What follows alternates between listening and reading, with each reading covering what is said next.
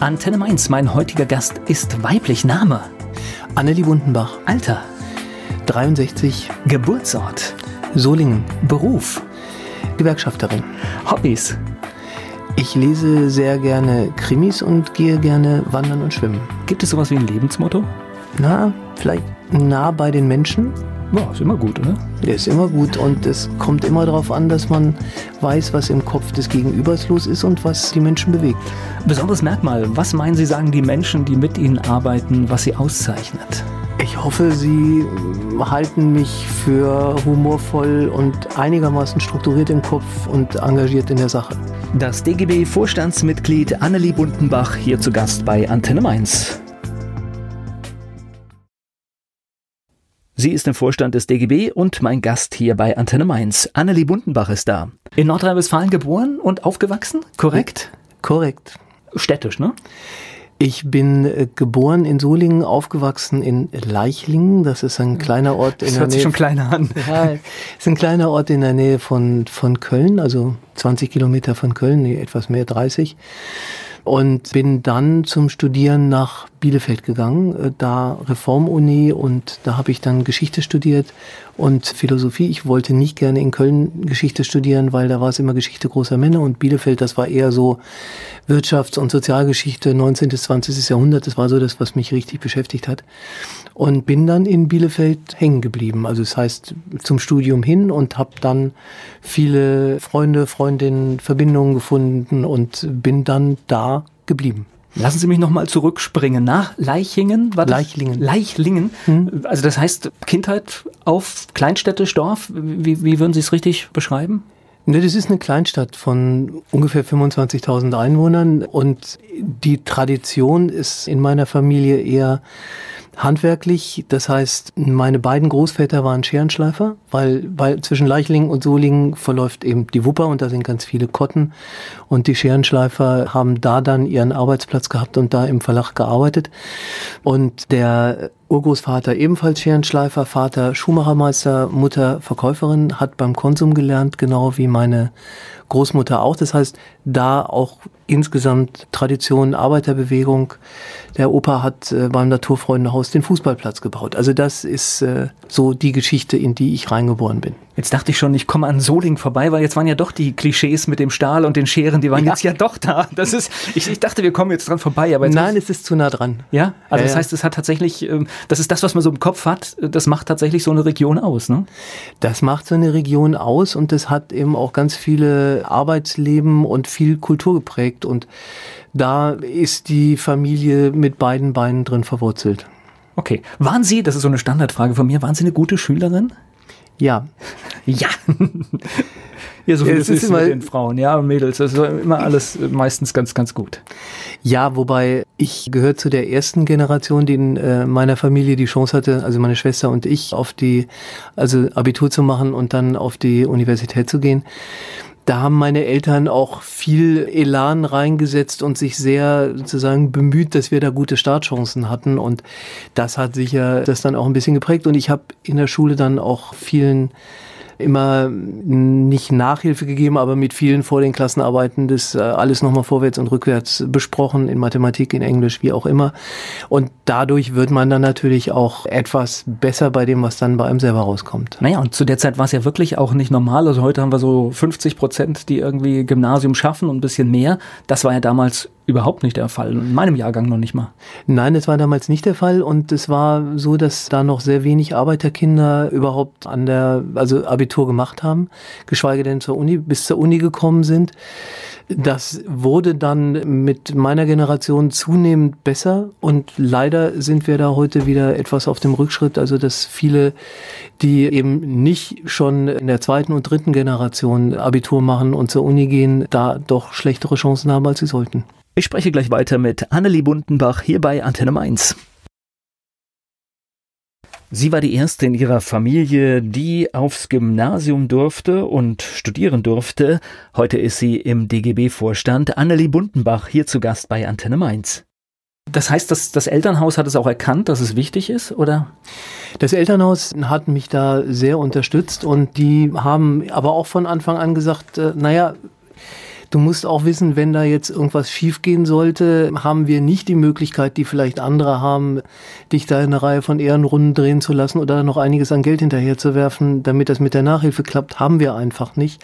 Also du hast da jetzt die Möglichkeit, mach was draus. Und das hat dann auch geklappt, aber sie haben mich dabei auch nach Kräften unterstützt. Und der Standardspruch bei mir zu Hause war immer, Kind, du kannst alles hat mich dann nachher ein wenig äh, belastet, weil stimmt natürlich nicht, aber ist ja besser, als wenn äh, die Mutter dann immer gesagt hätte, oh, das schaffst du nicht, oh, das wird nichts. Und von daher haben sie mir sehr den Rücken gestärkt und mich in jeder Beziehung unterstützt. Also die Einstellung finde ich erstmal klasse vom Elternhaus, weil alleine dieses Mindset, wie wir heute dazu sagen, macht ja total viel aus.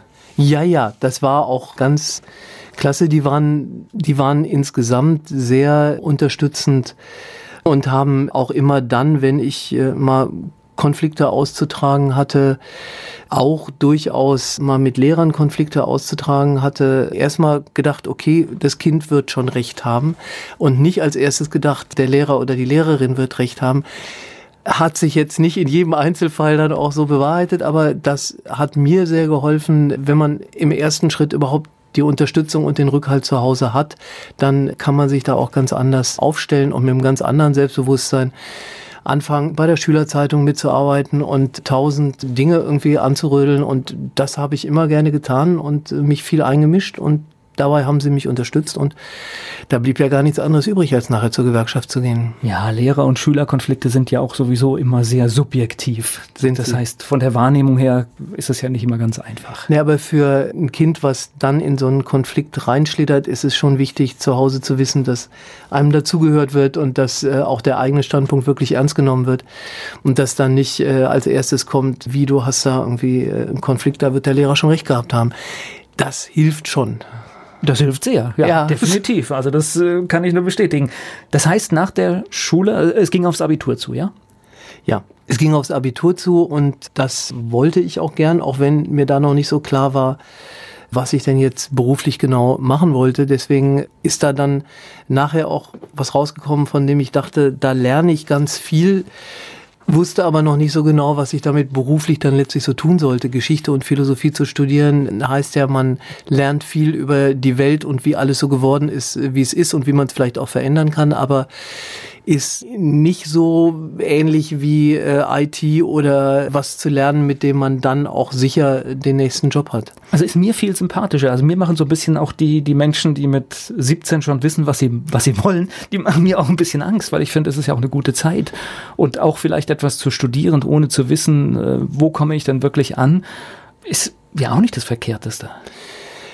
Also mir hat das Studium wirklich richtig viel gebracht. Ich habe also einfach vieles gelernt über die Entstehung von Industriegesellschaft, von Arbeiterbewegung, von Armut und auch über die, was mich immer sehr beschäftigt hat, die Weimar, also Ersten Weltkrieg, Weimarer Republik, aber dann eben auch die Machtübergabe, also wie es überhaupt zum Nationalsozialismus kommen sollte, das war äh, oder kommen konnte, das war schon eins der Themen, die mich auch in, in dem Geschichtsstudium und auch im Philosophiestudium sehr beschäftigt haben.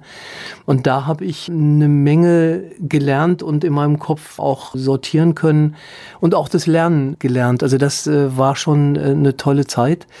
Heißt aber dann, wenn man auch in der, groß, der Phase von der großen Lehrerarbeit Arbeitslosigkeit dann mit dem Staatsexamen in der Tasche dann fertig ist mit der Universität, dass man sich nicht wirklich wundern muss, warum man mit Geschichte und Philosophie vielleicht nicht die erste Wahl ist, um dann an der, also an der Schule auch einen Job zu kriegen. Aber dann haben wir zusammen eine Setzerei aufgemacht mit vier Leuten und das war auch eine sehr spannende Zeit. Das haben wir dann so genossenschaftlich organisiert. Ich spreche gleich weiter mit Annelie Bundenbach hier bei Antenne Mainz. Annelie Bundenbach ist zu Gast bei Antenne Mainz. Sie hat uns schon eine Menge über ihr Leben verraten und auch über ihre Selbstständigkeit. Setzerei. Oje, oje, oje. Ja, das war damals, als es das noch jetzt, gab. Das müssen wir jetzt mal zeitlich einordnen, weil das ist ja, das Thema ist ja komplett weg. Ich habe noch, äh, bevor wir das noch vertiefen, ich habe noch eine Frage. Das heißt, Eltern war klassisches Arbeitermilieu oder, oder wie, würde ich, wie würden Sie das bezeichnen? Ja, das war Arbeitermilieu.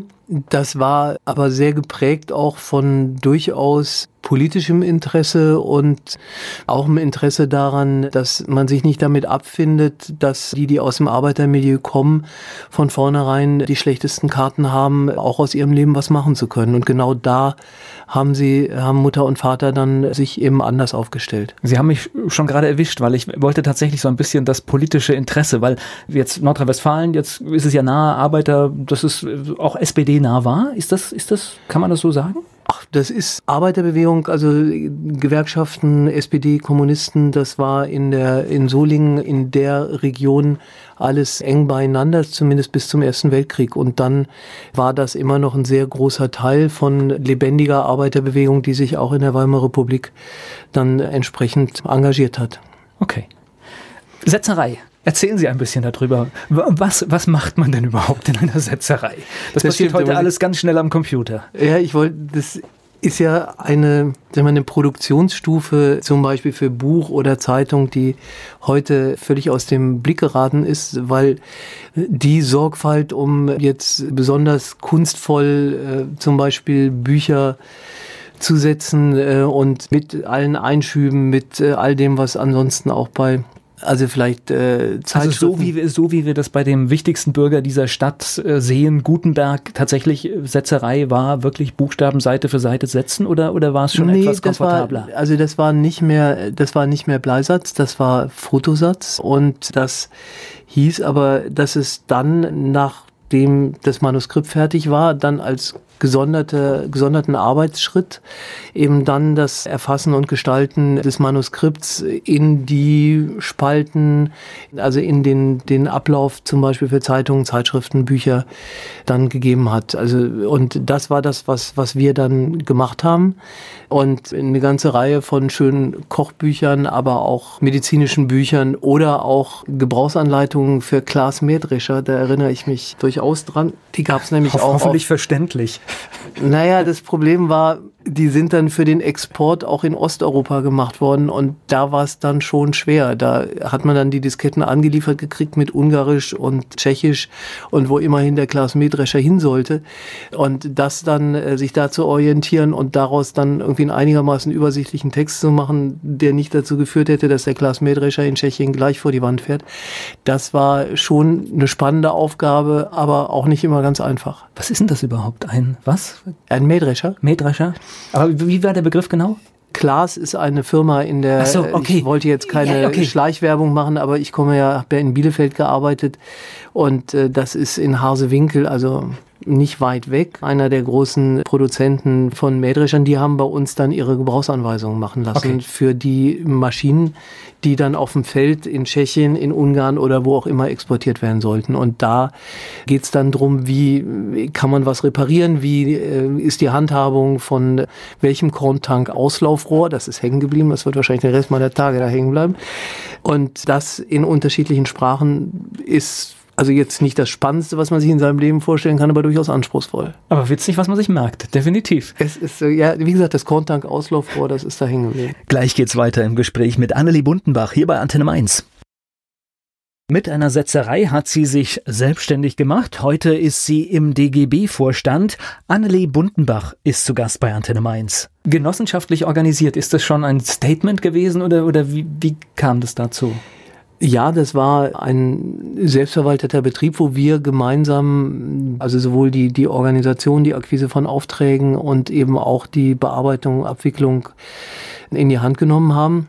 Weil es ja für die Selbstständigkeit auch nicht unbedingt die leichteste Form, wenn man, wenn man sich so aufstellt. Ist auch nicht unbedingt das Gewinnbringendste, aber war sehr spannend, auch gemeinsam äh, die Arbeit so zu organisieren. Und einer der Aufträge, mit dem wir gestartet sind, war das Bielefelder Stadtblatt. Das war so eine Alternativzeitung, die damals gerade von der Monatszeitung zur Wochenzeitung wurde und die noch dann Menschen brauchten, die den Text dann eben entsprechend gesetzt haben und gestaltet haben. Wie lange haben Sie das gemacht? Das habe ich in, mit unterschiedlichen, also nicht immer Fulltime, aber insgesamt habe ich das so zehn Jahre gemacht. Auch so lange Zeit. Ich habe das dann aber kombiniert mit Bildungsarbeit im Bereich äh, Auseinandersetzung mit Rechtsextremismus. Also das war so inhaltlich dann eins der Themen, die mich sehr umgetrieben haben. Wir haben einen Verein gegründet, Argumente und Kultur gegen Rechts Und da haben wir dann eben auch vieles an, an nicht nur Materialien erstellt, sondern versucht, diejenigen zu unterstützen, die sich da auch einmischen und sind in Volkshochschulen bei Initiativen äh, und so unterwegs gewesen. Also das war auch eine spannende Phase und das war das, was eben dann auch Anfang der 90er, als dann Rostock, Hoyerswerda und all diese fürchterlichen Angriffe gegen Geflüchtete und dieser Rassismus, der da tobte, sichtbar wurde, mir dann umso wichtiger war. Das heißt, das war immer, das konnte ich mit den Kollegen und Kolleginnen auch gut so vereinbaren. Das waren immer so zwei Standbeine. Das politische Interesse, das habe ich schon rausgehört, war immer da. Wann kam denn politische Aktivität dazu? Also der, dieser Verein ist ja schon ein bisschen politische Aktivität, aber wann, wo würden Sie sagen, kam das in Ihrem Leben dazu?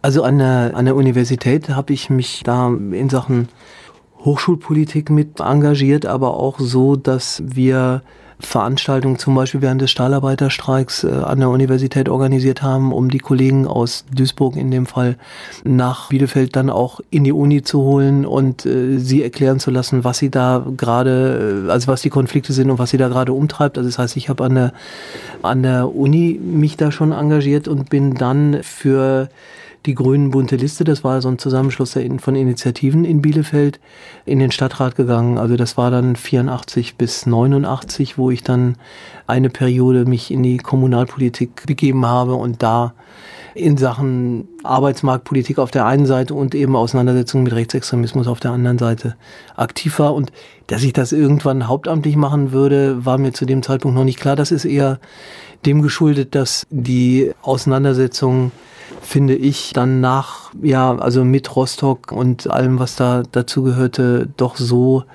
bedrückend wurden, dass ich dachte, wenn der Fisch vom Kopf stinkt, dann will ich da mal hin. Und dann habe ich bei den Grünen für den Bundestag kandidiert und bin dann auch aufgestellt worden. Gleich geht's weiter im Gespräch mit Annelie Bundenbach hier bei Antenne Mainz. Sie ist im Vorstand des DGB. Ihre politischen Erfahrungen hat sie in der Kommunalpolitik gemacht. Annelie Bundenbach ist hier zu Gast bei Antenne Mainz. Wobei ich glaube, in der Kommunalpolitik lernt man verdammt viel und wenn man es richtig macht, dann ist es auch verdammt zeitaufwendig. Es ist verdammt zeitaufwendig und ging in dem Fall auch nur, weil die Kollegen bei Satzbau, also in der Setzerei, wo ich da gearbeitet habe, auch mitgespielt haben, in Anführungszeichen. Das heißt, die Arbeitszeiten dann so flexibel auch zu legen waren, dass äh, ich die Ratssitzungen und also die Fraktionssitzungen mir dann da auch halbwegs freiräumen konnte, beziehungsweise dann da auch jemand für mich dann, dann eingesprungen ist. Sonst hätte das, sonst wäre das schwierig gewesen, wobei man hat ja auch ein Anrecht drauf, dass das so ist, aber in kleinen Betrieben klappt es dann dann oft ja doch nicht. Nur in dem Fall ähm, haben die es dann mitgetragen und fanden das auch spannend. Ich musste dann halt immer erzählen. Weil es sind schnell eine Menge Termine, ne? Das sind ganz schnell eine Menge Termine, ja, weil da geht's ja dann von Gewerbegebieten über die Frage antifaschistischer Stadtrundfahrten, äh, die Frage von Bildungsprogrammen über Verkehrspolitik eigentlich einmal quer durch und gerade Umweltpolitik war natürlich dann für die, für Bündnis 90 die Grünen auch schon ein wichtiges Thema, Stadtsanierung. Also da würde mir noch eine Menge einfallen, wenn ich da jetzt länger drüber nachdenke. Aber Sie waren jetzt ganz schnell gerade schon im Bundestag, aber das geht ja gar nicht so schnell. Da muss man ja ein bisschen was für machen, oder? Ja. Also da war bei mir das, das Engagement in der Auseinandersetzung mit Rechtsextremismus schon der entscheidende Hebel, weil das habe ich kommunal vor Ort gemacht in Bielefeld. Das habe ich über den Verein Argumente und Kultur gegen Rechts mit anderen gemeinsam gemacht, aber eben dann auch in den Grünen über, also auf der Landesebene wo wir eine Reihe von nicht nur Broschüren, sondern eben auch Stellungnahmen und äh, versucht haben, hier wirklich auch Engagement sichtbar zu machen und was voranzubringen. Das war dann auch das, was ich dann angeboten habe, sagen, wenn ich Richtung Bundestag gehe, ist das das, womit ich mich gerne beschäftigen möchte. Und die andere Frage, die mich immer gleichzeitig umgetrieben hat, war die von sozialer Gerechtigkeit und Sozialpolitik und Arbeitsmarktpolitik. Und das waren so die beiden Gleise. Dann bin ich einmal auf einen sicheren Listenplatz gekommen zum Zeitpunkt, wo die Grünen dann knapp nicht reingekommen sind. Okay. Das war 1990. Da, da, sitzt man aber am Wahlabend auch ein bisschen und fiebert mit und, und hofft, dass es noch funktioniert, oder? Ja, sitzt man schon und hofft, dass es funktioniert. Es hat aber nicht funktioniert. Und eine der scheußlichsten Erinnerungen, die ich habe, war, dass ich ja dann eh schon etwas deprimiert dann zum WDR nach Bielefeld ins Studio musste, um den Wahlausgang zu kommentieren. Tut man sehr ungern, wenn es einen gerade getroffen hat. Und dann hatte ich eigentlich so eine etwas iglige Frisur, die vielleicht klein wenig zu angepankt aussah für die, die mich in der Maske dann behandelt haben. Und die haben daraus dann so eine depressive Flachlage der Haare gemacht. Und das war dann so, ich sah deprimiert aus, meine Frisur sah deprimiert aus, die Welt sah deprimiert aus. Also das war kein schöner Abend, an den erinnere ich mich nicht wirklich gerne. Und die Bilder habe ich mir auch nicht mehr angeschaut. Okay. Aber bei denen in die Frisur eingegriffen. Ich glaube, es würden sich heute gar nicht mehr so trauen, oder? Ich glaube, die dachten, das wäre ein Versehen. Okay. und ich war in dem Moment nicht, es war, glaube ich, nicht böse gemeint, aber ich war in dem Moment äh, einfach mit dem Kopf woanders und habe nicht darauf geachtet, dass es nicht gut käme, wenn ich jetzt auch noch so traurig aussehen würde. Aber ist dann so passiert. Aber man versucht in dieser Situation ja, oder viele versuchen es äh, souverän irgendwie aus, aussehen zu lassen, aber ich glaube, das geht gar nicht. Ne? Das ist, wenn man so naja, lange gekämpft hat, das funktioniert nicht. Naja, man hält sich schon, versucht sich da einigermaßen wacker zu halten, das geht ja dann auch, aber es ist eigentlich nicht so mein Ding, aus Stroh und anderen minderwertigen Materialien auch noch Gold zu machen. Also von daher, wenn es denn so ausgegangen ist, das, ist so, dann ja. ist es so. Und der zweite Versuch war besser. Der zweite Versuch war besser, da war der Listenplatz nicht so sicher, aber dafür sind die Grünen dann reingekommen und ich bin dann damit eben auch reingekommen, ja. Gleich geht's weiter im Gespräch mit Annelie Bundenbach hier bei Antenne Mainz. Annelie Bundenbach ist im Vorstand des DGB und sie war für die Grünen im Bundestag. Im zweiten Anlauf hat's geklappt. Sie ist zu Gast hier bei Antenne Mainz.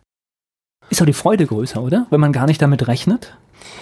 Also die Freude war, war groß und es ist auch einfach ein ausgesprochen spannendes Arbeiten. Und ich habe da sehr viel gelernt und man kann eben auch viele, also viele Initiativen ergreifen über große Anfragen, kleine Anfragen über alle möglichen parlamentarischen Instrumente, die man eben auch nutzbar machen kann, um Themen voranzutreiben und dann auch eben auch Lösungen auf den Tisch zu legen. Und das gilt sowohl bei der Frage der Sozialversicherungspflicht von, also von Beschäftigung war eins der Themen mit den, also weil da fing das auch schon, schon an mit mehr Werkverträgen im Transportbereich und auch mit, mit Leiharbeit, mit Minijobs, war noch bei weitem nicht in dem Umfang wie heute, aber eine der dickeren Broschüren, die ich in der Zeit dann mitproduziert habe, mit einer großen Anhörung und allem drum und dran, hieß dann Hauptsache sozialversichert dachte ich auch, okay, da habe ich viel gelernt, das konnte ich auch später noch gut brauchen, weil die Forderung, finde ich, äh, steht ja nach wie vor ganz oben an.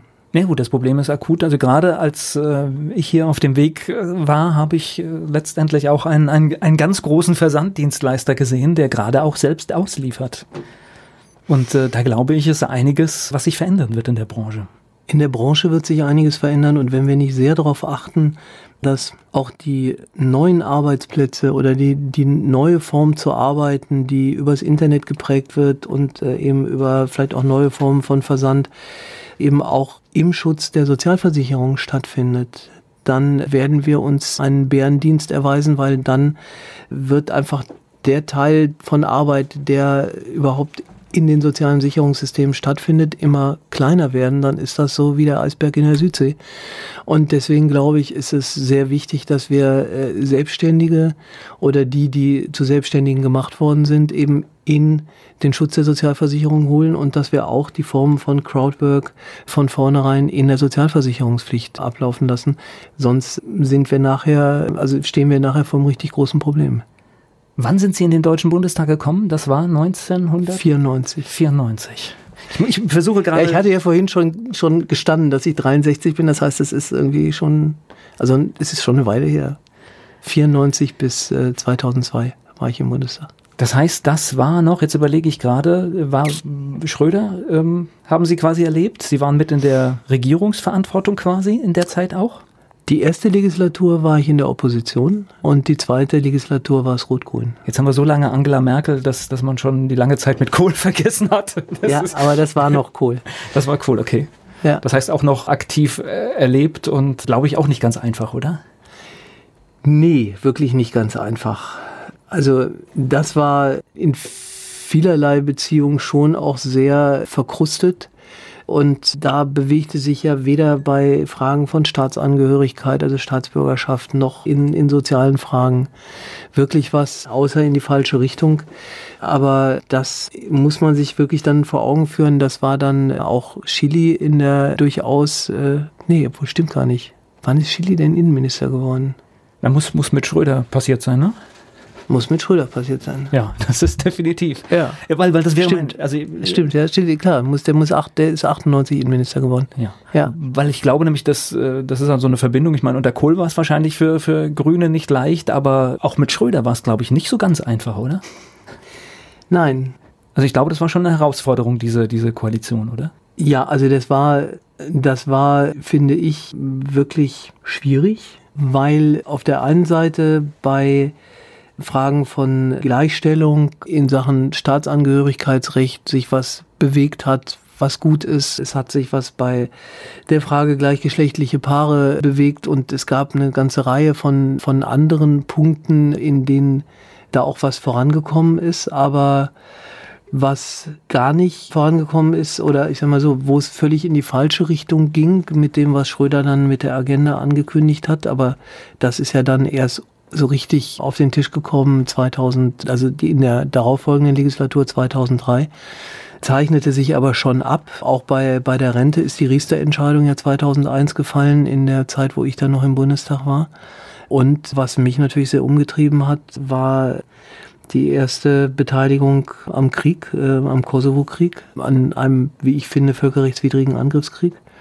Ich glaube, das hat die äh, Grünen auch wirklich zerrissen und extrem beschäftigt. Ne? Das war für die Grünen eine ganz große Zerreißprobe, ja. Und dann kam ja 2002, nee, 2001 war es nach 9-11, also kam dann auch noch der, der Afghanistan-Einsatz. Das heißt, es waren zwei Dinge, die die Grünen sehr beschäftigt haben äh, und wo auch wir große Auseinandersetzungen darüber hatten, wie man sich denn da aufstellt. Also meine Meinung war, dass wir dass wir uns an diesem Krieg nicht beteiligen sollten, sondern alles dafür tun sollten, dass die NATO hier eben nicht Serbien, also in die Auseinandersetzung mit, mit Serbien geht, und bei Afghanistan äh, war meine feste Überzeugung auch, da jetzt äh, einen solchen Rachefeldzug zu machen, kann nur die ganze Region destabilisieren und äh, wird uns gewaltig auf die Füße fallen. Tut's ja. Ja. Also. Aber es, ich hätte lieber nicht recht gehabt oder soll heißen, ich hätte lieber keine Gelegenheit dazu gehabt, weil ich fand es wirklich eine dramatische Fehlentscheidung. Und ich muss sagen, diese Afghanistan-Entscheidung fand ich auch noch einen wirklich einen echten Schaden für die für die Demokratie, weil Schröder dann das ja als Vertrauensfrage gestellt hat, damals fürs Parlament, äh, obwohl er eine breite Mehrheit gehabt hätte, weil eine breite Mehrheit aus der SPD, äh, aus der CDU und auch ein ganzer Teil der Grünen hätten äh, den Afghanistan-Einsatz ja, wenn so wie von ihm vorgeschlagen, unterstützt. Aber ihm war es wichtig, dass er auch all die dazu zwingt, mit Ja zu stimmen, die eigentlich dem kritisch gegenüberstehen. Und deswegen hat er mit der Vertrauensfrage dann äh, dafür gesorgt, dass die mit Ja gestimmt haben, die eigentlich Nein meinten und die mit Nein gestimmt haben, die eigentlich Ja meinten, weil die ganze CDU hat dann gegen den Afghanistan-Einsatz gestimmt, weil er das ja mit seiner Person und der Vertrauensfrage für seine Kanzlerschaft verbunden hat. Das heißt, damit hat er ein Kuddelmuddel veranstaltet, wo die Frage von Krieg und Frieden immer wieder also zurücktreten sollte hinter die Entscheidung über unterstütze ich die Koalition, unterstütze ich ihn als Kanzler äh, und keine Auseinandersetzung in der Sache dann gewünscht war oder möglich sein sollte. Und das, muss ich sagen, war was, was ich auch so nicht äh, akzeptieren konnte und wollte. Ich merke auch, es sitzt tief. Das heißt wirklich, das war eine schwerwiegende Entscheidung. Ja. Gleich geht es weiter im Gespräch mit Annelie Bundenbach hier bei Antenne Mainz. Im damaligen Bundestag unter der rot-grünen Bundesregierung musste mein heutiger Gast auch die Vertrauensfrage beantworten, die Gerhard Schröder gestellt hat. Annelie Bundenbach ist zu Gast bei Antenne Mainz. Man macht sich das nicht leicht, wenn äh, man in so einer Lage mit einer solchen Frage konfrontiert ist, von der man ja weiß, dass auf diese Weise es zu einer Existenzfrage für die rot-grüne Koalition gemacht wird. Und äh, man da selbst dann hopp oder top sagen soll. Äh, das treibt einen schon um. Und gleichzeitig treibt mich dann eben auch also solche Frage von Krieg und Frieden äh, sehr um, weil so ähnlich, also genauso wie soziale Fragen sind das für mich dann doch ganz entscheidende Fragen von Menschenrecht und Menschenwürde. Ja. Das heißt, Sie sind aus dem Deutschen Bundestag ausgeschieden 2000 und 2002 endete die Wahlperiode und dann bin ich, also ich habe mich dann schlicht nach den Entscheidungen auch der Grünen Fraktion und der Grünen Partei, den Afghanistan-Einsatz zu unterstützen, entschieden, nicht nochmal mich um Mandat zu bewerben. Und dann bin ich, also ich bin einfach nicht wieder, nicht nochmal angetreten und äh, dann hatte Klaus Wiesegül mich gefragt, ob ich bei der IGBAU, also Industriegewerkschaft Bau und Agrarumwelt, dann ähm, die Sozialpolitik gerne machen wollte, weil wir über lange Jahre weg in den verschiedenen sozialpolitischen Fragen und auch von Schlechtwettergeld über Entsenderichtlinie und all die Themen, die am Bau wichtig waren, eng äh, zusammengearbeitet hatten, auch über das, was ich dann im Ausschuss für Arbeit und Sozialordnung gemacht habe.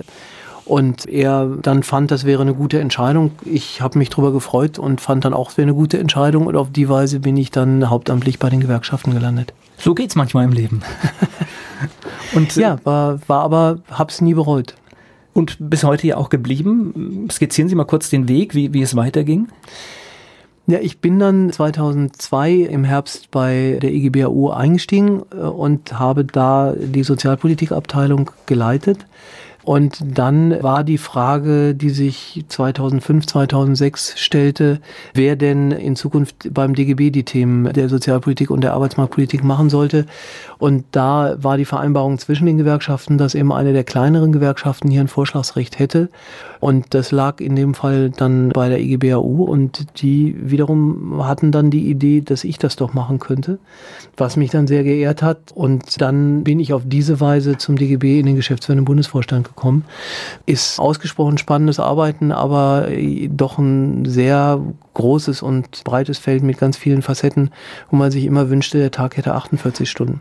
Hat er aber nicht. Das nee, hat er nicht. Und das Arbeitszeitgesetz ist wichtig, sollte man auch nicht irgendwie drangehen und die Ruhezeiten und Sozialpolitik, das ist ein ganz, ganz großes Feld und ich glaube auch, also eine Geschichte. Ich, ich habe in meinem Bekanntenkreis jemand, der war lange Zeit Geschäftsführer eines Arbeitgeberverbandes und der beklagte stets die fehlende Solidarität der Unternehmer, sich in einem Verband zu organisieren. Mhm.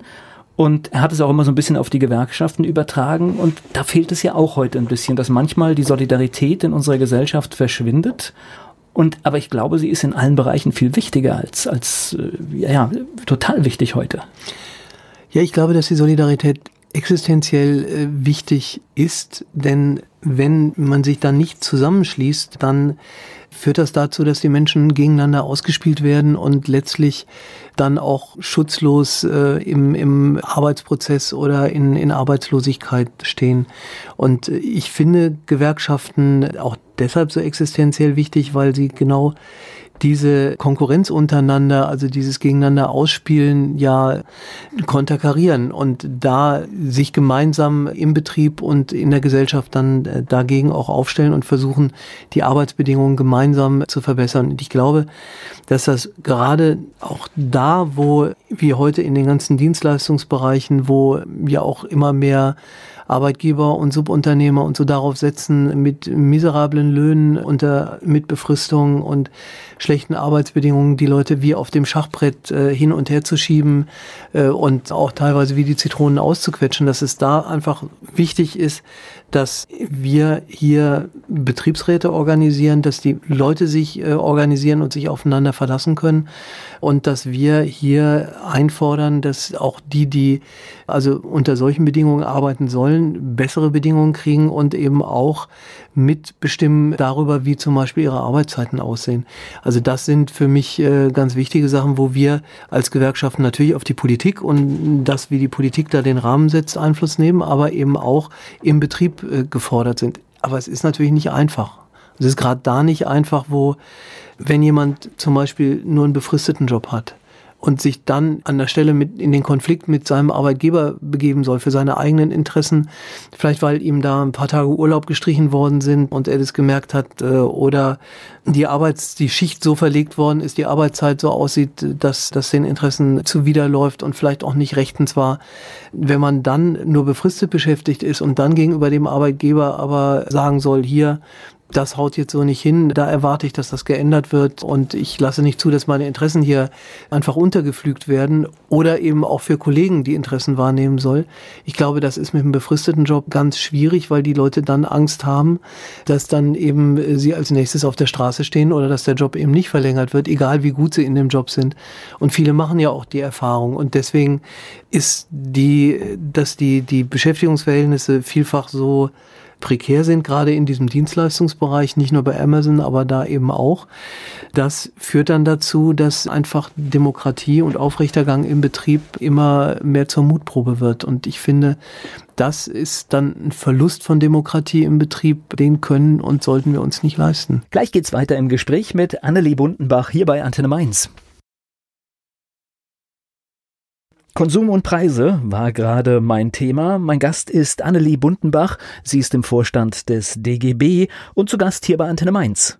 Also ich sehe das sogar noch ein bisschen globaler, obwohl ich mich auch äh, hier und da bei Dingen erwische, die vielleicht nicht ganz korrekt sind. Ich glaube, die ganze Gesellschaft sollte darauf achten, wie sie konsumiert, wo sie konsumiert. Ja, und äh, definitiv äh, muss es einem klar sein, dass wenn etwas versandkostenfrei geliefert wird, dass eigentlich was nicht stimmt. Ja, da wenn was und es dann noch billig ist. Wenn es versandkostenfrei geliefert wird und noch billig ist, dann kann da in der Tat was nicht stimmen.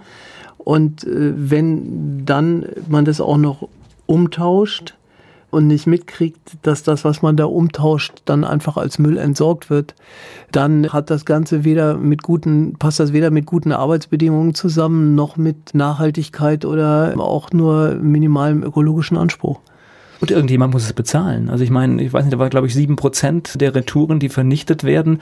Wenn ich mir das überlege, das ist, äh, das ist eine Menge Zeug. Und das muss ja auch, das zahlt ja irgendjemand anderes mit in, seinem, in ja. seiner Bestellung. Also das, irgendwo kommt es mit auf die Rechnung irgendwo kommt es mit auf die Rechnung und irgendwie ist es auch eine verdrehte Welt, dass dann diese Art des, des Versands immer billiger werden soll, obwohl die Kolleginnen und Kollegen, die da dann fahren und die ausliefern, ja nun auch einen sehr anstrengenden und anspruchsvollen Job machen, der aber viel zu schlecht bezahlt ist und oft dann eben übrigens dann ein selbstständiger Job ist oder ein angeblich selbstständiger, weil die dann also praktisch den Auftrag bekommen und den dann umsetzen sollen, aber nicht mehr sozialversichert angestellt sind. Also das und das dann eben auch noch zu miesen Bedingungen, wo sie Überstunden auf Überstunden häufen, weil sie in der Zeit, die ihnen vorgegeben ist, es überhaupt nicht schaffen können.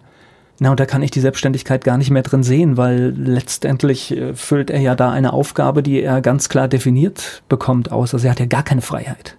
Ja. Die Pakete müssen ja an das Zielort und das ist die Aufgabe. Also ich sehe überhaupt nicht, wo das ich glaube, dass bei vielen, vielen Jobs, die als selbstständig gelabelt sind, äh, inzwischen nicht so sehr viel Selbstständiges dran ist, sondern dass das nur ein Weg ist, wie man eben die Sozialversicherungskosten aus der Rechnung drückt.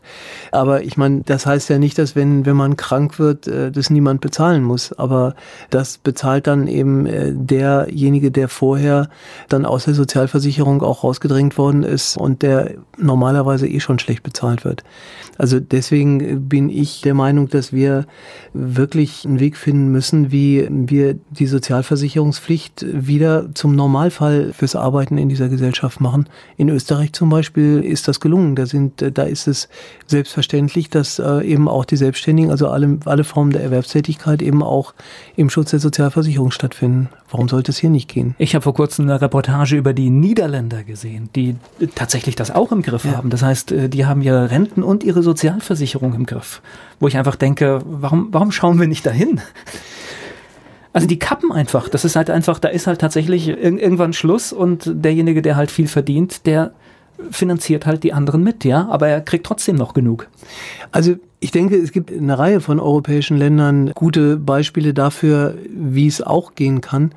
Und ich glaube, das sollte uns ermutigen, uns genau anzugucken, wie denn wir die sozialen Sicherungssysteme für die Zukunft gut aufstellen.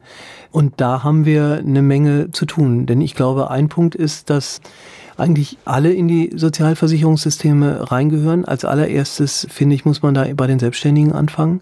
Es geht darum, dass wir bei der Sozialversicherung auch gucken müssen, dass hinten am Ende auch die Leistungen stimmen, um die es geht. Es geht nicht nur darum, dass die Beiträge immer weiter abgesenkt werden können, weil die Arbeitgeber eben gerne äh, ihre Kosten auch senken wollen, sondern, und dann sagt man halt, dann sollen die Arbeitnehmer das privat machen, was da zusätzlich dazu kommt.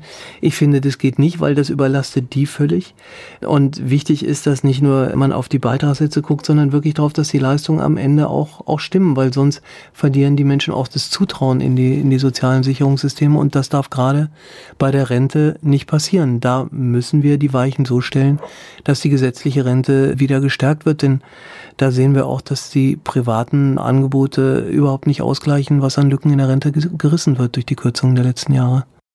Gleich geht's weiter im Gespräch mit Annelie Bundenbach hier bei Antenne Mainz. Sie ist im Vorstand des DGB und hier zu Gast bei Antenne Mainz Annelie Bundenbach. Wir waren gerade beim Thema Armut. Es gibt hier in Mainz, ich weiß nicht, kennen Sie den Professor Dr. Trabert? Das ist jemand, der, der angefangen hat, Obdachlose kostenfrei zu behandeln. Mittlerweile kommen aber halt auch Selbstständige zu ihm oder ja, alleinstehende Mütter mit ihren Kindern, weil sie sich die Krankenversicherung nicht mehr leisten mhm. können. Und mit ihm hatte ich mal ein interessantes Gespräch und äh, da kommen wir dann wieder auch zu dem politischen Thema Hartz, Hartz IV. Er sagt ganz klar, der Satz stimmt nicht. Das haben wir auch äh, in einigen Beiträgen in der Vergangenheit gesehen. Und auch da wundere ich mich, warum es da keine, keine äh, Solidarität in der ganzen Gesellschaft gibt, weil dieser Hartz-IV-Satz, der ist ja für jeden von uns auch entscheidend, weil äh, da leiten wir die Steuerfreibeträge von ab. Das heißt, jeder hätte, wenn es fair berechnet wird, tatsächlich mehr Geld. Ich glaube, das haben aber ganz viele gar nicht auf dem Schirm. Also dass genau der Zusammenhang ja auch besteht zwischen der Höhe des Hartz-IV-Satzes und des Satzes, ab dem überhaupt Einkommenssteuer gezahlt wird. Und also es sind mal mindestens was, was äh, war eine, glaube ich, eine ARD-Recherche. Also mindestens mal sind 100 Euro im Monat dort zu wenig, definitiv. Also das wahrscheinlich ist es sogar noch mehr, was für jeden Steuerfreibetrag erstmal 1200 Euro bedeutet. Ja, also ich bin der Überzeugung, dass die Hartz-IV-Regelsätze viel zu niedrig sind. Die sind über Jahre weg mit vielen Kunststückchen künstlich runtergerechnet worden, weil immer klar war, es soll um Himmels Willen hinten nachher nicht zu teuer werden. Und deswegen ist dann immer die Vergleichsgruppe schon gleich bei den Armen angesiedelt worden und dann ist dann nochmal alles Mögliche abgezogen worden. Also, und die Kosten für, für Mobilität sind runtergerechnet worden. Also das, das kann man äh, gut analysieren und nachweisen, dass, dass, äh, dass der Regelsatz wirklich viel zu niedrig ist, was wir vorgeschlagen haben. Denn es geht nicht nur um die Höhe des Regelsatzes, sondern auch um die Struktur. Zum Beispiel, dass für Kinder bestimmte Bedarfe drin sein müssen, die im Moment nicht drin sind. Also der, wo es dann auch um den Malkasten geht und äh, um die Tonschuhe und anderes mehr. Das um heißt, überhaupt das kulturelle Leben. Um überhaupt das kulturelle Leben. Das heißt, es geht darum, dass die Struktur der Regelsätze nochmal überdacht wird und dass wir hier eine Erhöhung brauchen. Und deswegen haben wir vorgeschlagen, damit man das auch transparent und gut macht, dass es eine Kommission geben soll aus Wissenschaftlern und Wissenschaftlerinnen, aus Praktikern, also auch aus Sozial- und Wohlfahrtsverbänden. Also die sollen dann einen Vorschlag erarbeiten für die, die Politik und auf der Grundlage sollen dann die Regelsätze, finde ich, auch neu bestimmt werden. Und ich bin also ganz sicher, dass sie wirklich höher sein müssen, als sie jetzt heute hier sind und dass die Struktur hier besser sein muss. Und so werden Menschen wirklich systematisch auch immer wieder in, in Armut gedrängt. Und ich finde, das ist nicht würdig. Und es muss sich ja jeder nur diesen Betrag anschauen und überlegen, käme ich damit einen Monat zurecht? Also ich glaube, ja. es ist ja, man braucht ja noch nicht mal viel Fantasie. Nein, das ist nicht zu schaffen. Also zumal oh, das ja nicht nur ein Monat ist, sondern man muss ja dann rechnen, dass man eben über teilweise über, über Jahre weg oder mit so niedrigen Sätzen klarkommen muss. Und das heißt, die ganzen Anschaffungen, die man dann vielleicht in den anderen Monaten sonst machen könnte, kann man ja auch nicht machen. Das heißt, da hängen äh, wirklich, also das geht, finde ich, so gar nicht, weil mit gesellschaftlicher Teilhabe hat es überhaupt nichts zu tun. Da reicht es hinten und vorne nicht für. Und genau die, finde ich, brauchen wir. Aber gerade für, für Kinder und Jugendliche, die im, im, in Hartz IV oder mit Hartz IV aufwachsen müssen, müssen wir viel mehr tun, um denen eine Chance zu eröffnen, dass sie überhaupt eine Chance auf Teilhabe an, an Bildung, an, an gesundheitlicher Entwicklung, weil sonst sind die von vornherein äh, so abgehängt, dass wir alle dann nachher, die zahlen die Zeche, aber wir alle sind dann, äh, verlieren da eine Menge. Und das für ein Land, wo Bildung der Rohstoff ist, wie ich immer höre. Ja, ne? Das ist ja. eigentlich äh, beschämend, oder? Ja, ich finde das beschämend. Ich finde das wirklich beschämend. Und ich finde, dass in so vielen Sonntagsreden äh, darüber gesprochen wird, dass man was gegen Kinderarmut tun muss, bis jetzt aber noch nicht wirklich die Schritte aktiv so angegangen worden sind, dass da was spürbar sich ändert. Ich finde, das darf so nicht sein und da erwarte ich auch von dieser Regierung, dass sie hier schnell schnell mit ersten Schritten kommen und dass man sich gründlich die Frage stellt, wie man insgesamt mit den Hartz-IV-Regelsätzen umgeht, aber nicht die Frage der Soforthilfe auf die lange Bank schiebt. Gleich geht es weiter im Gespräch mit Annelie Bundenbach hier bei Antenne Mainz. Sie ist im Vorstand des Deutschen Gewerkschaftsbundes. Annelie Bundenbach hier zu Gast bei Antenne Mainz. Lassen Sie uns noch über Rechtsextremismus sprechen. Da haben Sie sich früh schon dagegen engagiert. Es muss für Sie doch wahrscheinlich heute auch ein Graus sein, wenn Sie in die Parlamente schauen, was äh, mit der Sprache bei uns passiert. Ja, es ist in der Tat ein Graus und es ist erschreckend zu sehen, wie schnell die Sprache und die Sitten verrohen. Wenn dann ein Herr Söder von Asyltourismus spricht, was nichts anderes ist als AfD-Sprech, als würden hier Geflüchtete durch Europa touren, um zu schauen, wo es am schönsten ist, dann. Wohl, der Begriff ist äh, tatsächlich äh, ganz spannend, weil den habe ich beobachtet. Der ist aufgetaucht in einem O-Ton und er wird tatsächlich in den Gesprachs, äh, er, wird benutzt. Also das heißt, er steht auf einmal in der Schlagzeile, äh, auf einmal wird er in der Anmoderation benutzt, auf einmal ist er da. Ja, auf einmal ist er da. Herr Söder hat das ganz bewusst äh, ja auch so gesetzt in seinem O-Ton. Also ich habe die letzten Wochen in, der, in dem Konflikt CSU, CDU und dem so erlebt, äh, dass die äh, CSU versucht hat, die AfD auf ihrem eigenen Feld zu überbieten äh, und damit ihr Wähler abzujagen, wobei jeder ihnen vorher hätte sagen können, jeder Wahlforscher, jeder Soziologe, der gesunde Menschenverstand, dass das Ergebnis ist, dass nachher am Ende das Original gewählt wird und nicht die Kopie und dass das Einzige, was passiert, ist, dass man die Themen, die die AfD stark machen, von denen sie sich ernährt, äh, so nach vorne schiebt, als gäbe es keine anderen und damit Wasser auf die Mühlen der AfD organisiert. Das zeigen ja jetzt auch die, die Umfragen und das finde ich ist ein, ein Mechanismus, der mich auch wirklich bedrückt, wie schwer es ist, wenn die Republik in solche Art von Schnappatmung versetzt wird, diesen Eskalationsmechanismus wieder zu durchbrechen. Und dabei wird dann die Sprache oder ist die Verrohung der Sprache dann das, was, finde ich, als erstes richtig spürbar und sichtbar ist. Da ist der sogenannte Asyltourismus ein Beispiel. Aber wenn man sich äh, im Bundestag so eine Rede von einem Curio oder anderen anhört, dann äh, wimmelt es vor Verdrehung, vor Rassismus, vor mal wirklich übler Emotionalisierung. Was äh, gesagt ist, ist gesagt. Man holt es nicht zurück. Das ja. ist halt einfach das Üble an der Geschichte. Und selbst wenn ich sage, ich habe es nicht so gemeint, es ist ausgesprochen. Es ist ausgesprochen und bei, äh, und bei den AfD-Abgeordneten ist das ja genau der Mechanismus, mit dem sie die Grenze des Sagbaren immer weiter nach rechts verschieben. Und äh, dagegen haben die anderen Parteien bis jetzt kein Mittel gefunden. Also sie, äh, ich finde, in den Bundestagsauseinandersetzungen spürt man immer wieder, dass der, dass der Versuch gemacht wird und dass äh, manches dann auch gelingt. Aber ich glaube, man darf nicht unterschätzen, dass die Art und Weise, wie äh, die AfD eben auch Emotionen äh, hochpeitscht und auch systematisch jedes Thema mit Flucht, mit äh, innerer Sicherheit, äh, mit Angst besetzt, äh, dass das ja die Republik auch verändert und dass es nichts nutzt, darauf nur nüchtern in Kürze zu reagieren. Also wenn mit solcher Emotionalität und üblem Rassismus eine Frage gestellt wird, dann kann man das so machen, dass man dann in einem Halbsatz die Frage trocken und nüchtern beantwortet und dann zum, zur Tagesordnung übergeht, ist ein Versuch, ihnen nicht noch mehr Raum zu geben. Aber das, was da gesagt worden ist an äh, sozusagen an, an übler Emotion, das bleibt dann unwidersprochen mitten im Raum stehen und auf der hellen Seite der Macht wird dann nicht mit ähnlicher Emotion und Engagement dann dazwischen gegangen, sondern es ist oft viel zu technisch. Und da glaube ich, müssen wir uns ganz anders nochmal aufstellen und einfach auch die Herzen mitnehmen von all denen, die zum Beispiel gar nicht, also sich nicht damit abfinden mögen, was im Moment im Mittelmeer passiert. Also und solche Demonstrationen wie jetzt am letzten Wochenende und auch an jetzt die, von denen ja schon eine ganze Reihe gelaufen sind, zur Seebrücke, die sich äh, unter die Überschrift stellen, Seenotrettung ist kein Verbrechen.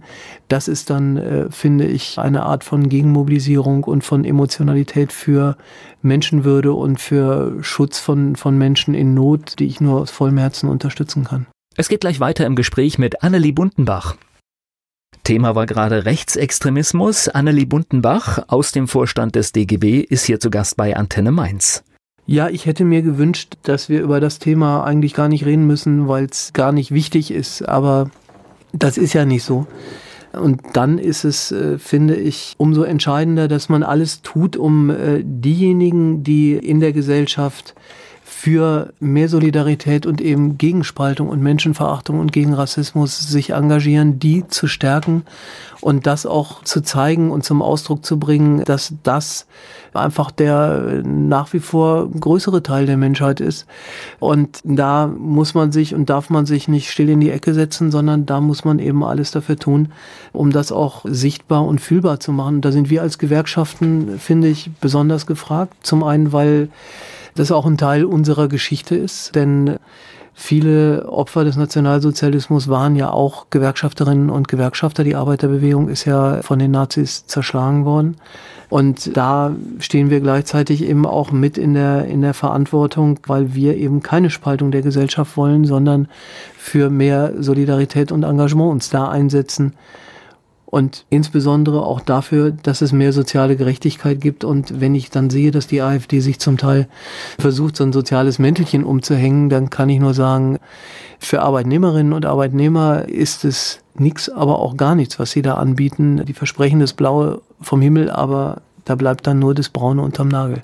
Ich glaube, viele, die jetzt auch so ein bisschen äh, rechts wählen und in diese Richtung tendieren, das sind auch Menschen, die so ein bisschen Angst haben, davor abgehängt zu werden. Also ich wohne in einem relativ soliden Weindorf. Die meisten haben Eigentum und äh, eigentlich könnte man sagen, es geht allen gut. Trotzdem ist es eine kleine AfD-Hochburg. Also es, ist, es, es sind 10 Prozent, aber es ist trotzdem ja, für mich ist, schockierend. Also. Aber es ist interessanterweise ja so, dass, oder ich sag mal, es ist so, dass oft nicht die, denen es schlecht geht, diejenigen sind, die AfD wählen, sondern die, die meinen, dass sie etwas zu verlieren haben und die eher zu den durchaus nicht schlecht situierten gehören, ähm, die dann denken, dass sie vielleicht also absteigen könnten.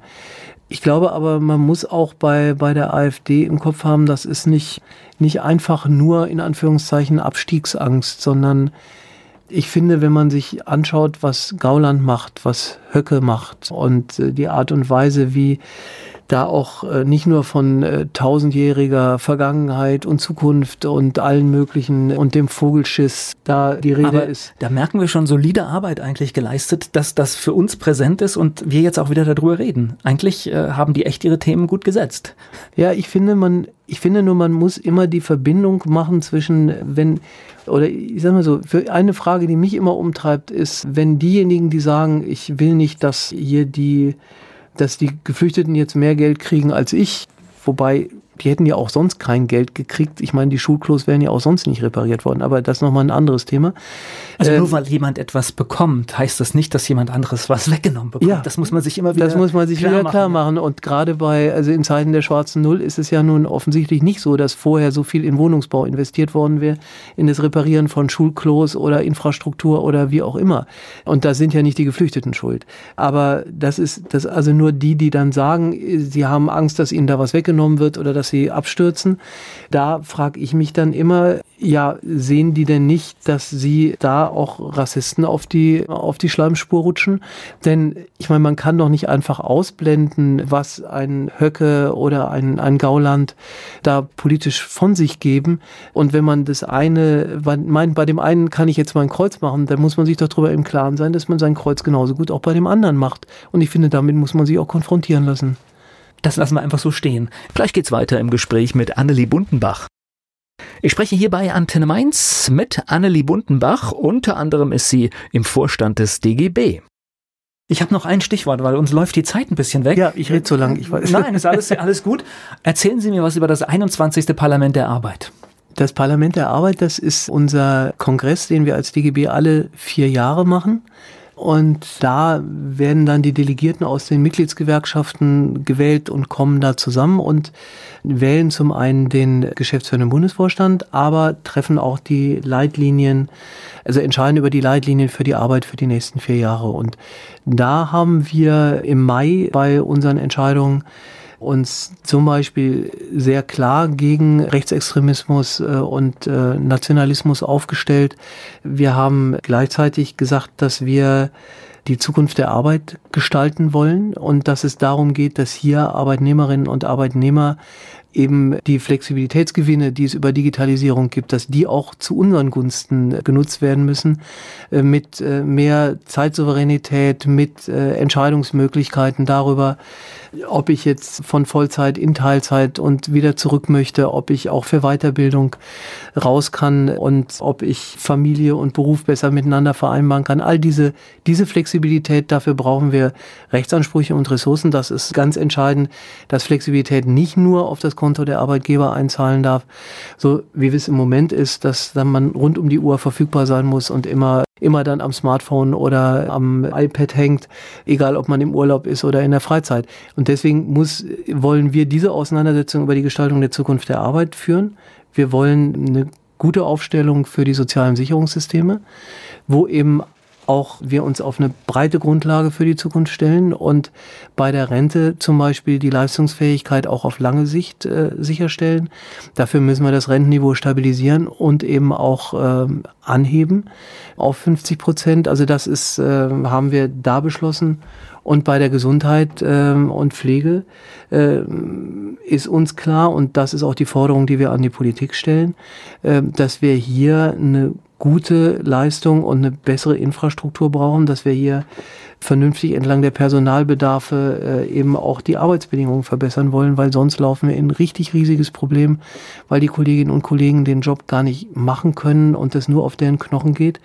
Die müssen, die sozialen Berufe müssen aufgewertet werden und die gerade Pflege, aber auch Erziehungsjobs müssen besser bezahlt werden, die Arbeitsbedingungen müssen besser werden, weil sonst wird trotz Alterung der Gesellschaft an der Stelle dann nachher ein riesiges Loch sein und da müssen wir ein paar Fragen beantworten. Und dafür haben wir alles grandiose Vorschläge gemacht beim 21. Parlament der Arbeit. Diese Vorschläge, die gehen dann an die Politik, werden öffentlich gemacht. Das ist alles öffentlich, was wir da miteinander diskutiert haben und was wir beschlossen haben. Die gehen auch an die, an die Politik und sind die Grundlage dafür, wie wir zum Beispiel Gesetzgebungsverfahren jetzt in den nächsten Monaten und Jahren auch begleiten, was wir hier fordern und für das, was wie wir uns auch öffentlich aufstellen, zum Beispiel bei der, bei der Rentenpolitik, wenn wir sagen, wir brauchen eine Stärkung der gesetzlichen Rente und eine leistungsfähige Rente und eine bessere Pflege- und Gesundheitspolitik. Das sind Dinge, die dann auch durch diese gemeinsamen Beschlüsse sozusagen eine gute Grundlage haben. Wenn Sie solche Beschlüsse und Forderungen aufstellen, und die muss man ja auch immer wiederholen, hilft die politische Arbeit, die Sie gemacht haben, dabei, um zu verstehen, was man machen muss, damit man vielleicht erfolgreich ist? Es hilft, dass man in dem Fall äh, zwei Seiten kennt, also sozusagen die Seite der Gewerkschaften, der Arbeitnehmerinnen und Arbeitnehmer, die solche Beschlüsse miteinander diskutieren und sich überlegen, was brauchen wir denn jetzt, was ist in unserem Interesse denn äh, jetzt von, also besonders entscheidend.